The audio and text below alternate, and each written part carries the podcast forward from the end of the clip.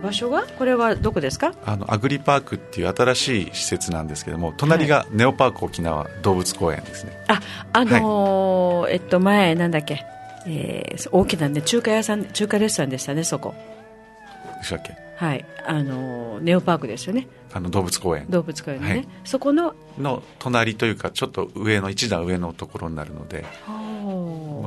細かく言うとメイクマンがあって信号かはらネオパークのう入り口がありますよね。入って右。右の方にまた坂が上がる道あが新しいのもっと上がっていくわけですすね、ああそうかそうか。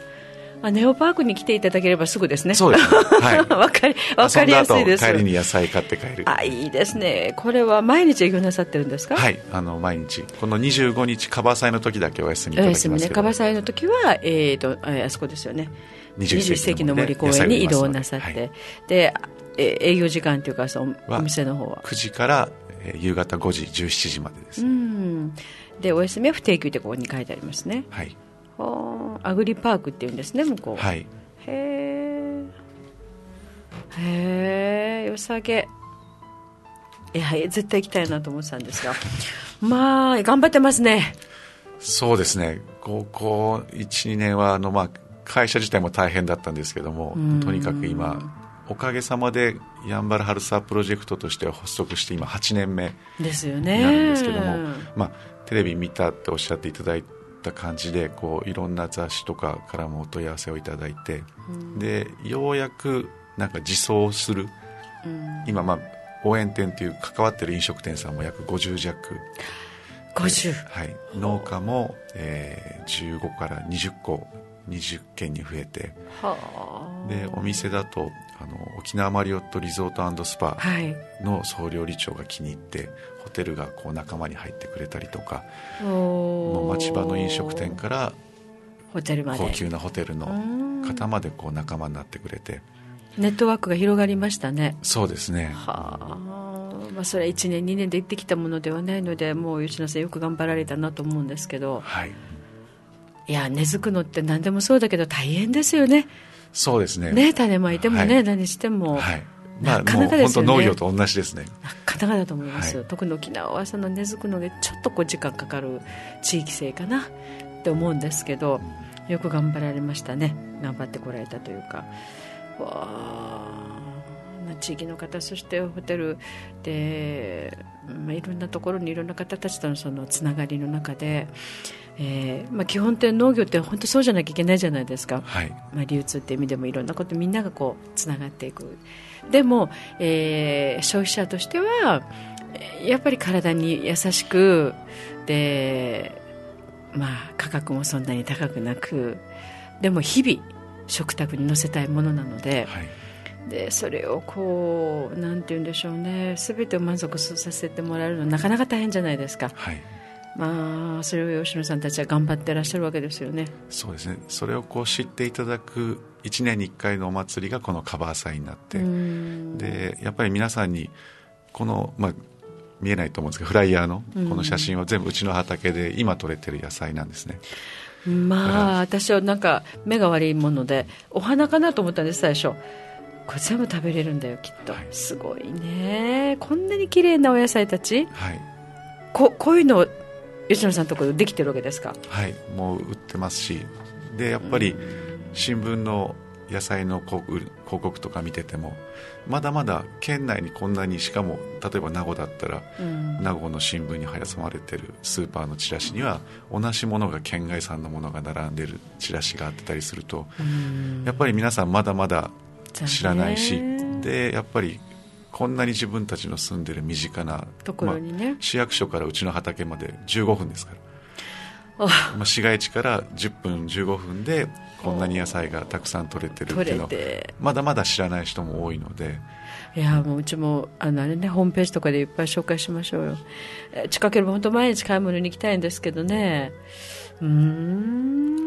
すごい。でだこれこれだこの写真フライヤーの中にある種類だけでもすごい数ですよ。1234567これお花も入ってるのかな？そうこんなにあるんですか？今この時期。今うちの畑に今入ってるのが大体50品目ぐらいあります。もちろん少ない量を栽培してるのも全部カウントすると70ぐらい入っていて。お特農家ですね。大体12月から、えー、4月終わりゴールデンウィーク前ぐらいまでは沖縄はもう何でも栽培ができます。12月から3月、はい、知らなかった。もうできないかと思いました冬は。いや逆です。夏ができないんです。暑すぎて。なのであの本当に真夏の時にはいわゆる夏野菜、うん、まあ、きゅうりはできるんですけどもトマトとかも暑すぎてできないので、大体もうゴーヤとかウリ類、うん、オクラ。ね。そうですね。だから。本当に沖縄を味わうんであればあのよく観光の方とも話するんですけども夏のホテルのビュッフェなんていうのはもうほとんど県外の野菜になってしまうので自給率10%台になるので沖縄野菜が。夏。はい。で冬はこれ聞いといてよかったですわ。いくらでもから、まあ、海で遊ぶ熱帯果樹のマンゴーを食べたいっていうまあ、まあ目的がそういう方たちでしたらね、はい、でも2回目3回目に沖縄冬を冬に旅するって言った時に観光のやっぱり醍醐味の一つはまあ沖縄海のそうだと思うんですけどやっぱり美味しい食っていうのはどこ行っても食べたいその地の美味しいものを食べたいって言った時に本当に美味しい沖縄味わうんであれば冬から春。冬から春に来ていただ。海遊びはできないけれどもやっぱり美味しいもの美味しいものを食べて、はい、それなりのね、はい、や私は地元ですけど知らなかったです。冬から3月4月までがいいなんて。えー、こ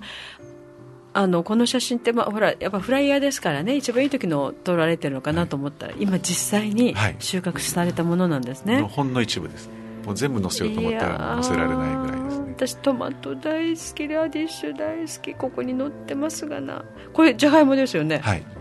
あ食べたい。なんかとっても美味しそうです。このお野菜とこの写真撮られてる野菜たち。元気そう。自分で言うのもなんですけど美味しいって言ってくれてます。トマトもこれはこのミニトマトはうちでも毎年大人気なんですけどももうお子さんがうちのトマトしか食べないって言ってくれるようないやだ私トマトトマト娘って言われてトマト持ってくればよかったですね。いやいやいやもうキャベツも大好きですよ。いやもう買いに来ますよ。はい。えー、いいなこんなに取れてるんですね。知らなかった、ね、それもやっぱり皆さん知らない多いしで野菜って毎日食べてて、まあ、なるべく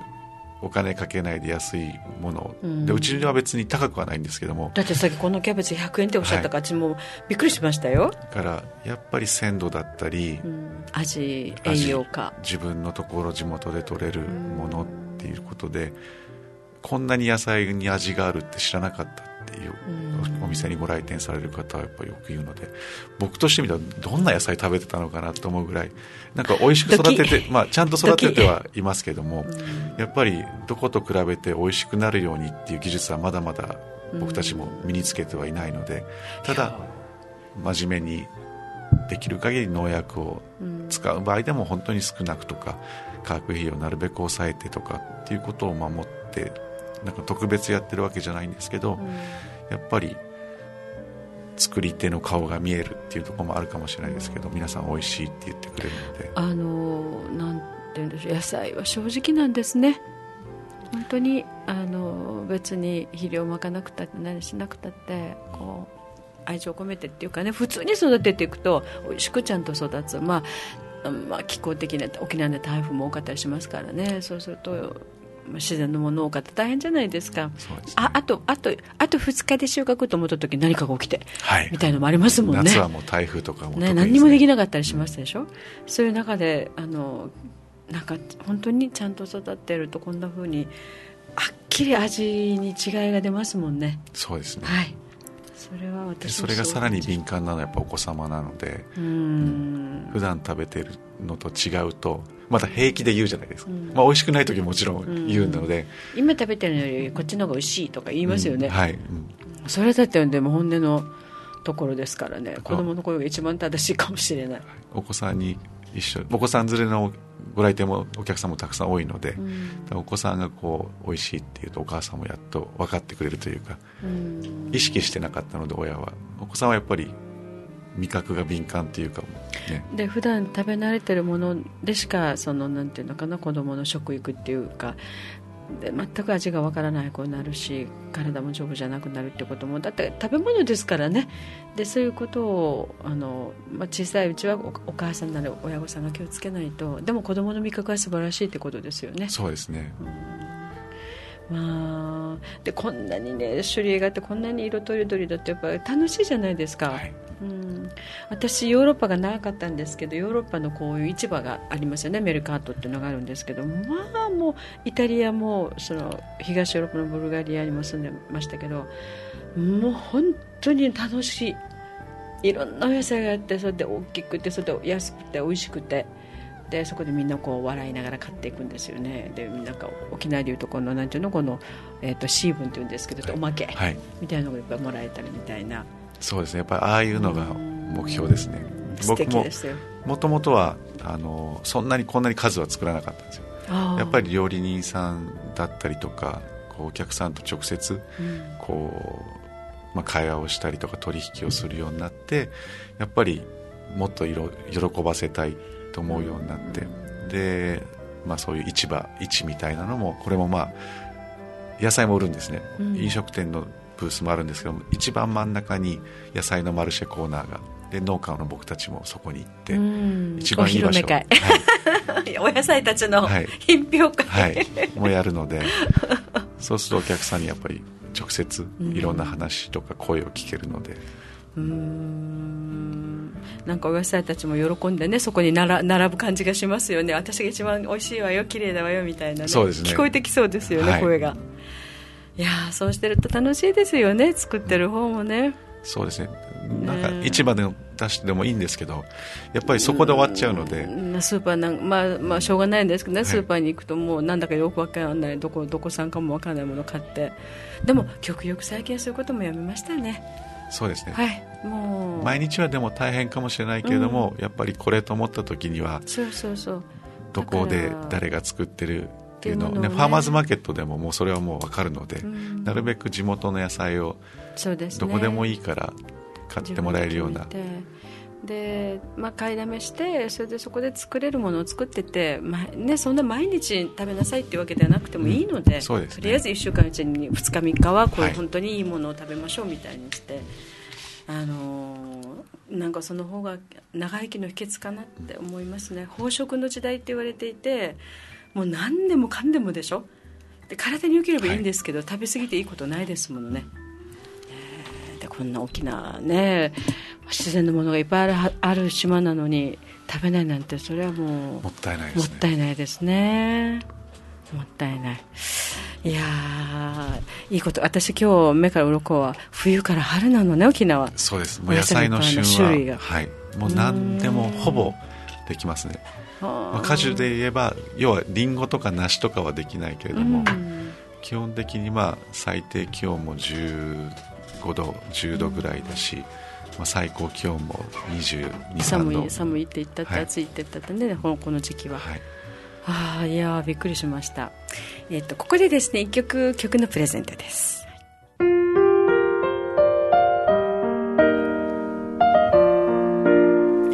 あの今ね、えー曲を聴きながらいろんなそのあの、まあ、吉野さんご苦労なさった話であったりとか今のこの、えー農業の世界というか、うんどんな感じかいっぱい今聞いてましたけれどもあの沖縄のものって結構昔いろんなのあったんですよ。あの要するに島野菜ですね。ちょっと減ってきてないですか、そうですね。見た目残ってても、うん、種が昔からの沖縄で流れたものではないものが種増えてますね。そっか。で最近はまあ種苗会社さん要は僕たちももちろん種を買ったりもするんですけれどもあの開発、まあ、いろんなお客さんのニーズに合わせて多分いろいろ開発するんですけども、開発。はい。まあ、交配しながら新しいかぼちゃとか新しいキャベツとかっていう。で僕たち農家はカタログをいただいてこう見たりするんですけどもまあ、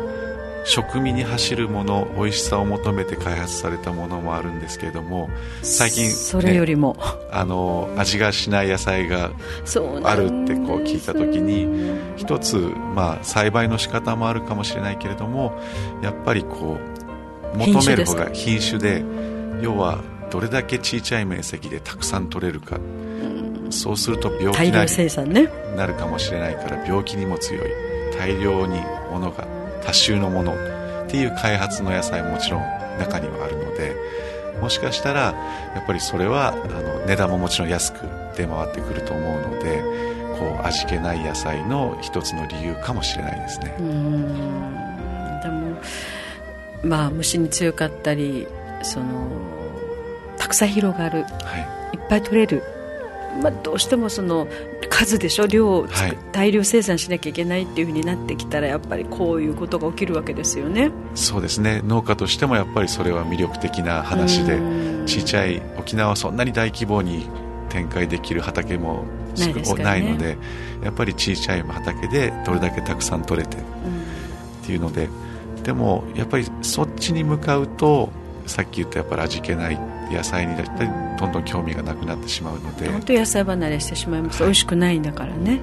栄養もないわけですそういうものっていうのは。それよりもやっぱり美味しいもの昔から食べられてるものをちゃんと農家が引き継いで生産をしてでそこには何が必要かっていうとやっぱりそれを食べてくれるそれをやっぱり手に取ってくれる一般生活者の方がいて成立するので、まあ、我々農家もそういうものを頑張って作ってでそれをやっぱりこう安いのが並んでいても地元の昔からのこういう島野菜っていうのをやっぱり手に取って食べていただけるようなこう循環がうまく回るといいのかなと、うん、農家だけが頑張ってもダメだしやっぱり買う食べてくれる人たちだけがダメなので、うん、まあ、そういった意味でもさっきのカバー祭っていうのはそういう場になればいいかなということで。あのまあ、やっぱり情報ですよね、どこでどういうものができててどういうふうなこのものが売られていてどういうふうなあの、まあ、内容っていうかその作られ自分の手に届くまでの間のことが見えるっていうのはとても大切なことだと思うんですけど先ほどお子さんの話も出てましたけどやっぱり子どもたちがこう美味しいって野菜を美味しいって言ったらもうそれで OK じゃないですかね。はい。で親も今まで食べなかったのがまあどうやってと思うねだから子供が食べないなら食べない理由があるんだろうなってね、はい、それはその吉野さんたちがまあ手塩にかけて、まあ、皆さんどどこもみんな手塩にかけて作ってらっしゃるとは思うけれどもこだわってこだわって味はとってもあの自信ありますっておっしゃってましたから。でそれお子さんがねたまたまお客様の食べたら美味しいって食べてくれたっていう。まあこれじゃないですかそうですね。もう台風で全滅しようが何しようが、うん、やっぱり食べに来てくれて美味しかったよっていう一言をいただけると、うん、もう全ての苦労がもう忘れちゃいますね。だからもちろんそのビジネスではありますけれどもお金儲けもあるけれどもでもやっぱ人の体の中に入っていくものなのでやっぱ消費者は気をつけなきゃいけないしそれで農業やってらっしゃる方たちもま、本当に分かりますよ。あの大変さ。もし私やるかってやりません。もうこんなに難儀なことできないと思うんだけれども。だって自然界とのね。でもそこから、まあ、台風ばっかり来る島です。台風が来る島ですからもう何回も何回もそういう被害に遭うともうやる気もなくなってくるだろうし簡単にできればできる方法っていうのはそれはもう人間としてはねあの理解できることではあるんですがただうん。まあ、吉野さんたちのやってらっしゃるそのプロジェクトチームのこのコンセプトだったりとか、まあ、時間はかかったかもしれませんけれどもちゃんと定着してるあの根付いていく、はい、でそのまあ、もちろんお野菜もそうですしその人間関係も、ね、同じようにあの、まあ、農業やってらっしゃる方たちのあのコミュニティっていうかね。でプラスその出されるお店だったりとかあの先ほどホテルもねあのシェフが気に入ってくださったとかいい形で全部いい連鎖が、ね、あの起きてきたっていうのはひとえに吉野さんたちの、まあ、努力といいものを作っていることの証だと思いますよ。ありがとうございます。でこのカバサー祭もね今回、えー、10回目、あのー、まあ、とにかく真ん中真ん中の、はい、えー、っとブースの真ん中で、はい、大きな木が その下でですねあの大きな木の下で、はい素晴らしいお野菜たちがたくさん並んで私が一番よって並んで、はい、見買ってちょうだいって感じなんでしょうね。ちょっとねフライをいただいてるんですがあの後ろをね見てるとスペシャルゲストっていうのがな何かあるんですか？これは。はい。あの僕たち、まあ、いつも活動している応援店っていうくくりの仲間の飲食店とは別にですね、はい、あの今回はゲストが、えー、4店舗というんですか4名というか、はい。まあ、あの上から行くとあのシュクレクール。シュクレクール。大阪の。あ県外の方？はい。パン屋さんで。すごくパン屋さん。はい。あら美味しいかも、えー、もうすごくなんか日本一のパン屋さんだって聞いてますであの僕たちの取り組みにすごくあの共感していただいて、うん、あの自費で。来ていただく。はい。はでその下がメツゲライ楠田さんあのシャルキュトリー、えー、と食に加工です。ソーセージとかの。ドイツ語でメツゲライが。食肉加工という意味で。で今回はこのシュクレクールさんと、はい。えー、このメツゲライの楠田さんがコラボで多分サンドイッチみたいなものが美味しそう。でその下サザンスパイスの、えー、主催されている渡辺明さんはあの僕たち一番初めに開発したヤンバルスパイスっていうミックススパイスがあるんですけども。ヤンバルスパイス。はい。9種類のスパイスミックスで。あら興味ありますね、はい、でうち4種類58%がヤンバル産のスパイスミックスで、はい、その配合を考えていただいたのがこのサザンスパイス渡辺明さんででこの日限りのヤンバル野菜たっぷり使ったあのカレーを、まあ、本格インドで3日前までスリランカにいらっしゃるらしいのでもしかしたらスリランカのテイストが入ったものになるかもしれないですけどもうスパイシーなあのすごいスペシャルデーになりますね、はい、この25です、ね、25日、はい、でもう一つはあの茶炭の今飛ぶ鳥を落とす勢いのタイムレスチョコレートさんが、はい、ゲストで遊びに来てくれます。いやーなんか全部美味しそうですね。そうですね。もう本当にすごく僕たちも嬉しいのはこう、まあ、県外のすごい有名どころさんがもう多分僕たちみたいな地域のあの取り組みにすごく共感してくれてこう自分たちからこう一緒にやろうよっていうふうに言っていただけるっていうのは、まあ、先ほど冒頭でいろいろ大変で長くて続けてきた甲斐があったなっていうのが今ここに本当に数ヶ月か1年ぐらいこういういろんな方から外から評価をしていただけてるのかなっていうのがあって、うん、ようやく8年目にして少しずつあの実がなり始めたか花が咲き始めたかなと。いいですね。これあのやってらっしゃるそのまあお野菜畑を育てるのと実際地域のそのコミュニティというか皆さんやってる農家さんたちで要するに生産者の方たちみんながこう何かしら種まきをしたのがこうあの実になってきたっていうかねそうですね育ってきたっていうのはもうはっきり分かるわけですからね。だから吉野さんが実際その畑あの農業するものとで実際そのお仕事としてのその地域にこう農家生産者の方と一緒になっていくっていうのが全部並行してっていうか、ままあ、交わってですね並行っていうか一緒にあの成長してるっていうか、はい、いや嬉しいですね。そうですね。もう本当に結果往来ですから。はい、楽しくてしょうがないですね。楽しくてしょう、はい いやもうあの農業なさってる方が楽しくてしょうがないってあんまり聞かないので もう大変だ大変だばっかりだから、ね、多いですね、うん、ほう素敵なことですね。あのまあえー、吉野さんの畑はお一人でやってらっしゃる？それとも何人かで？はい。スタッフの子はい、研修生みたいな形の子とあとパートさんアルバイト、うん、で、まあ、大体1日に3名ぐらいは必ず畑に。やってるわけですね、はい、いや畑っていうか私はほらあほとんど畑にお付き合いがないのでなったものしか食べない、はい、実ったものしか。だけどあの声な聞こえじゃないけど声が聞こえてきたりこう触れ合ってるとやっぱり何かサインとかあるみたいですね。そうですね、うん、僕はもう沖縄に来てから農業をこう研修からスタートしたんですけども、うん、一番今でも印象に残っているのは、まあ、師匠みたいな方がいてで、まあ、作り物作物は足音で育てなさいと。足音。はい。で子供わらばは手で育てなさいと。スキンシップで要は毎日足しげく通って畑のちょっとした見なさいと。はい。あのものをこう常に観察をしてちょっとした変化を見抜いてそうすれば早く見つければ見つけるほど悪いことも対処も早いし、だからやっぱりもう僕があまり畑の面積を広げないのもやっぱり自分の足音が聞かせられない大きさになってしまうと、まあ、信頼できる仲間が増えればその足音を分担で聞かせられるのでだからそこまでですね広げても。いやでもそれはねあの鉄則というかちゃんと守ってらっしゃるっていうかいいですね。足。だから子供は手を使い、はい、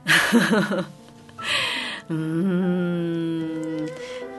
いやそうやって育っている吉野さんのところのお野菜って本当に美味しいだろうね。今日キャベツ食べるの楽しみ。うち帰って何して食べようかな。あの大好きなんですね。キャベツ大好きですしトマト大好きだしあの、まあ、何でも旬のものは美味しいですねそれも地産この土地のものはね、ね、もう一番はとにかく地元の旬のものを食べていれば安いし美味しいし鮮度がいいのでなぜそのしないで、うん遠いところのものをね、はい、いやでもさやっぱりさっきの話ですけれどもそのあの島野菜っていうのはなんか最近去年一昨年ぐらいはまたスイカもね、はい、前は今帰仁のスイカいつでもあって食べれたのに買えなかった年がありましたね。あでもやっぱり皆さん少なく特に島野菜っていうのは今の野菜に比べると病気になりやすいとか。あそうやっぱりたくさん弱い弱いというか農業の仕方も多分大規模化して合わないんですね違う多分そうですね。弱いわけじゃないですね地元のものですからね、はいうん、島のものだから。ああその一番最初にあった頃の形で育てないと。そうですね。多分ほっといて足音聞かせないとやっぱりへそ曲げるのかわからないですけども。ちょっとうちの野菜難しいかもしれない。でそれよりも何よりももっと簡単にもっと同じような黄色い人参でたくさん取れるみたいなものがね出回っちゃうと、うん、やっぱり減ってきますよね。まあそりゃそうですね、はい、例えばもう島らっきょでももう本当の昔の島らっきょはやっぱりこう薄皮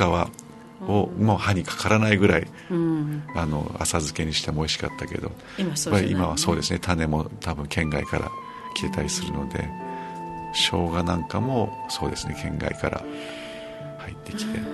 昔はねあの落花生ねピーナッツっていうかあの沖縄のある島に有名でしたけど、はい、いっぱいあったんですけど最近見なくなっちゃったし、はい、そこの幻のもう落花生になってしまって、はい、探すのが大変だったりねはあ困ったなっていう感じなんですけどね、ね、毎年落花生はお店でも使うので、必ず育てるんですけども。難しい。大変です。難しくはないんですけどまず除草が3回ぐらい収穫までにあるので。3回も？はい。やっぱりもうちょうど4月ぐらいに植えて、うん、で秋口に収穫するのでもう一番雑草が元気な時期で元気な時期ででそれをしないとやっぱり雑草のに影になって光が差し込まなくてちゃんと実がつかない。でじゃあいくらで売れるのかってなった時に普通に市場に出してたらもう1キロ何百円って安い中国産の殻付きピーナッツがあると。もうそっちに行っちゃうということで、ね、だからやっぱり地元の人が地元のその地まみをやっぱり買い続けて。そうですね、はい、守ってる守らなきゃいけない。ね、いいものですからね、はい、伝統のある食べ物の一つですので、うん、買う人がいれば僕たちは必ず作りますので。いやみんな好きなんですけどなかなかねお店に売ってるのを買ってその食べてしまうみたいなところがあるのでうんちょっとそれは困るな。体に悪いこともあるかもしれませんのでできればやっぱりあの地元のものがいいっていうかねそうですね。でできたものがね、地産地消ってよく言いました。健康のためにもね、はい、病院にいてなあどこうだって泣く泣くよりも食べ物に気をつけましょうっていう話ですよね。そうですもう本当にまさにその通りだと思います。本当にもう、はい、とってもシンプルですよね、うん、でのものっていうのが私が小さかった頃っていうか若い頃は食べるものないっていうふうに言われてたんですけどそれが何十年が経つとよそ様が入ってきたらもう沖縄はもう素晴らしいその野菜それから、えーと、ハーブの宝庫だとえそうなんですか?」って「もう全部食べれますよ」とか言われて外の人に教えてもらって調理法までね沖縄沖縄そばとチャンプルだけじゃないのよっていう あそうだねみたいなね。もう目から鱗の話をいっぱい聞かせてもらうんですけれどもせっかくその島のものであるならば守らなきゃいけないともったいないですよね。そうですね。僕たちも、まあ、僕は少しですけどメンバーでもやっぱりあの県外僕のような県外出身者もいれば、あの地元の子もたくさんいるのでこう島野菜をこう一生懸命絶やさないようにその栽培している子もいるし、うちは農家だけのグループがまた別にあってあそうなんですか、はい、これは15名で構成してるんですけども、そうするともういろいろみんなでこう手分けをしてだから全体でいうともう本当に2300種類年間作付けをして、でみんなでやることによって実はうちがキャベツ100円って言って売れるのはやっぱり周りのメンバーやっぱり僕たちもやっぱり儲けたいっていうのがあるのであそれだけ働いてらっしゃるから当たり前ですよね、さっきのキャベツでいうとあの8玉の1ケースが市場で3000円ぐらいする。そうすると3000割る8なので、はい、1玉いくらみたいになるんですけども、うん、やっぱりそういう時期にやっぱり農家も順繰り出すんですけどもでも学校給食にもキャベツを届けたい、うん、給食に3000円のキャベツは届けられない、うん、もう玉70円か75円ぐらいっていう計算でやると、はい、1人の農家だと市場がこんなに高いのに出せないけれども、うん、キャベツ農家の仲間で全員で集まって今週は僕が75円。で次は1倍に出して、うんうん、っていうふうにみんなでグループにやれば地元にはちゃんとした価格でお届けして、うん、子どもたちにもね、はい、体にいいものを安くで届けることができるって。儲けもちゃんとみんなでシェアしてっていうふうにすると一、人だとどうしてもやっぱり高い方に行っちゃうので。そりゃそうですね、うん、なるほど。やっぱりそういうところちゃんと改革なさってるわけですね、まあ、そうしないと始まらないですものね、はい、で高い時なんかも一時だけなので、うん、やっぱり安定して買ってくれる。そうそうそういやまあ大切なところですね、今のお話は。あの作るのももちろんそうだけれどもどういうふうな形でのそのやっぱり流通って売るのかっていう、はい、あの形として今おっしゃったようにみんなでこう順番にねっていうかあの、まあ、当番じゃないけれどもね、はい、自分が出す同じ同じ農家さんだったらね。でそこでまたコミュニケーションも生まれるしあのコミュニケーションを取れてまた新しい形のコミュニティっていうかそれでちゃんと皆さんがあの全員が潤う三三位一体でみたいなね。はい、ね。作ってる方も買う方も中に入る人たちみんなが OK であればいいということで。まあ、でそろそろもそういうあの携帯もか考えていかないとね。そうですね。ねあの農家が、まあ、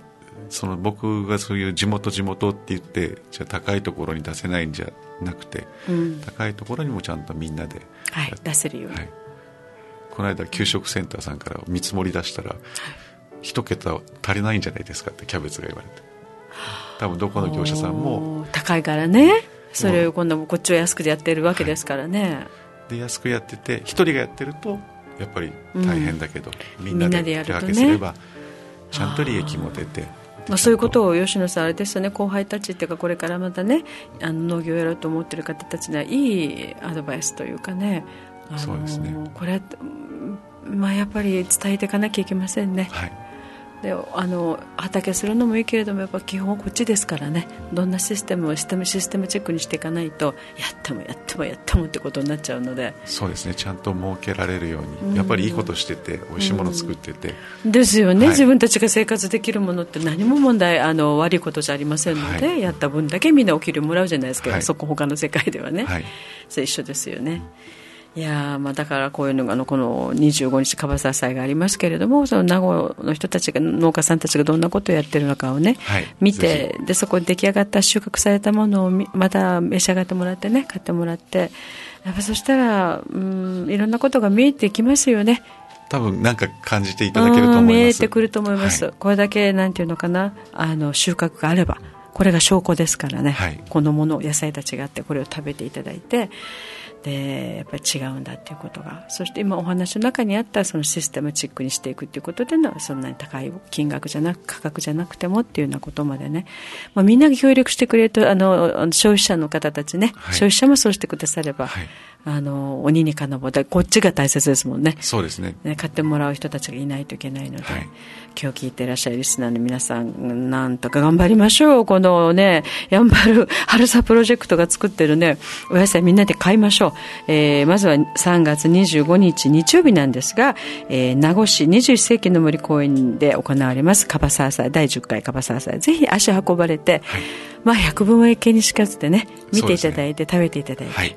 で今日のゲスト吉野さんたちがどれだけ頑張ってるかっていうのをもうこの目で見に行って